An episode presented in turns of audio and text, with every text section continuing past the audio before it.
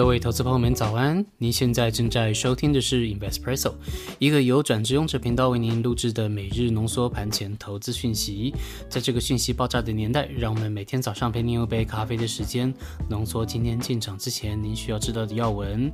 那今天的时间呢是二零二二年的三月十六号星期三。今天的精选新闻部分，我们与您分享陆港股最近崩跌的原因。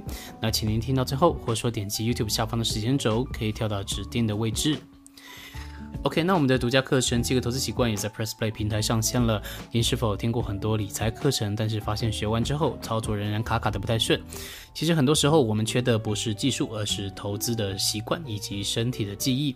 我们的课程提供给您专业投资人需要补充的七个投资习惯，而且帮您过滤出杂质，用好吸收、好理解的方式，让您培养投资人的盘感还有好习惯。那欢迎您到 Press Play 上搜寻七个投资习惯，或是点击描述栏的链接来去参考。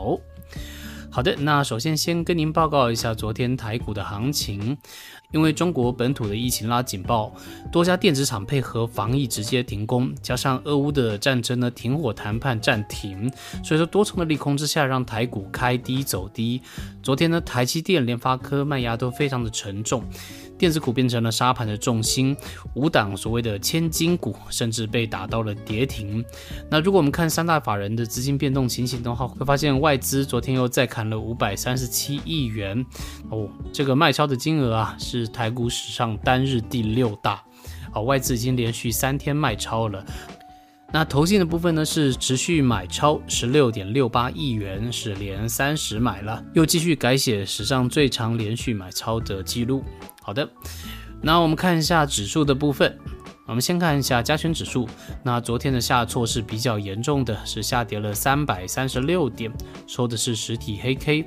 贵买指数呢是下跌六点六六点，收的也是实体黑 K。新台币部分呢是收在二十八点六一元，贬了零点零八元，继续朝贬值的方向前进，没有变化。再看族群的焦点，强势的前三名呢是水泥、金融以及建材营造。那当中的建材营造呢是不涨不跌，差不多是平盘的。然后呢，再来看一下弱势的前三名，分别是航运、电子还有电器电缆。如果我们观察成交比重的话呢，我们可以看到电子还是最大的，它占在百分之四十七，再来是航运百分之三十一，最后是化学、生技、医疗百分之三点一四。好，再来与您报告一下昨天晚上美股的表现。那首先先跟您报告三件大局的局势啊。第一个事情是升息，第二个事情是油价，第三个是乌俄冲突。第一件事情就是升息。那美国的联准会 Fed 的决策官员预计在台湾的十七号凌晨两点，也就是明天的凌晨两点公布利率的决策。那市场普遍认为联准会将会在魁违三年来的首次升息当中升息大约一码左右。好，这个是第一件事情。另外第二件事情关于油价，那俄罗斯也宣布已经收到美国对俄罗斯要求的书面保证，也就是说，美国制裁俄国将不涉及俄国跟伊朗的贸易。那这什么意思呢？就代表说，伊朗的核协议谈判即将会恢复。那这个消息出了之后，让油价续跌。好，第三件事情是关于乌俄冲突。那乌克兰跟俄罗斯在礼拜二持续第四轮的谈判，期望朝全面的停火进行协商。那乌克兰也透露，两国的和平协议有希望在一周到两周之内签署完成，最晚最晚可能会落在五月。那投资人普遍对这件事情保持的比较乐观的态度，所以说导致昨天晚上的美股呢有普遍性的一个大涨。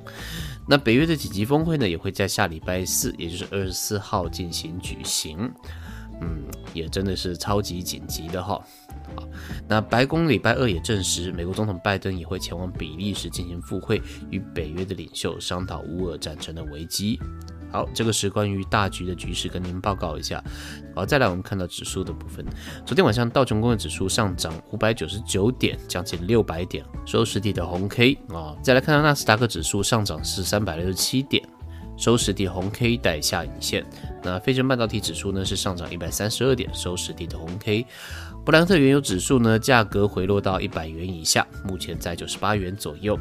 再来我们观察族群的部分，强势族群有医疗器械、烟草制品、房屋建筑；弱势的族群呢包含有农业、石油天然气以及综合企业。好的，那我们再来与您分享今天的精选新闻。今天的新闻部分呢是陆港股最近崩跌的一个原因。那我们帮您总结为两个重点。第一个重点呢是现况，以及第二个重点是崩跌背后的三大原因。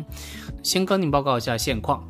中国股市啊，周二的话是开低走低，尾盘呢直接加速下行，沪指收盘呢直接重摔了将近五个 percent，而香港的恒生指数也大跌了大概八个 percent。如果我们观察从三月以来的话，我们会发现港股已经崩跌了四千三百点啊，什么概念呢？大概就是二十个 percent 啊，这是指数哦，不是个股，二十个 percent 是非常可怕的。而上证呢跟深圳指数也都跌了十二个 percent 以及十四个 percent。OK，这是第一个现状。再来第二个，与您报告一下背后的三大原因。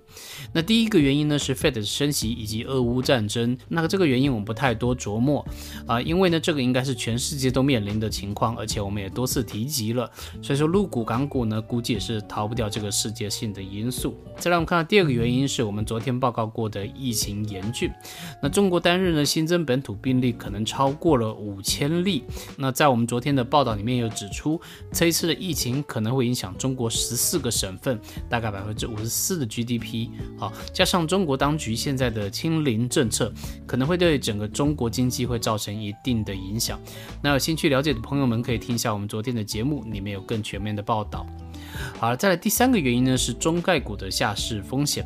那美国的证券交易委员会，也就是 SEC，之前呢对中概股开出了第一枪，希望将要求不符合审计的中概股下市。那 SEC 呢在上礼拜首次确定了有五家可能会面临下市的中概股，包含百胜中国、百济神州、在鼎医药、盛美半导体和黄医药。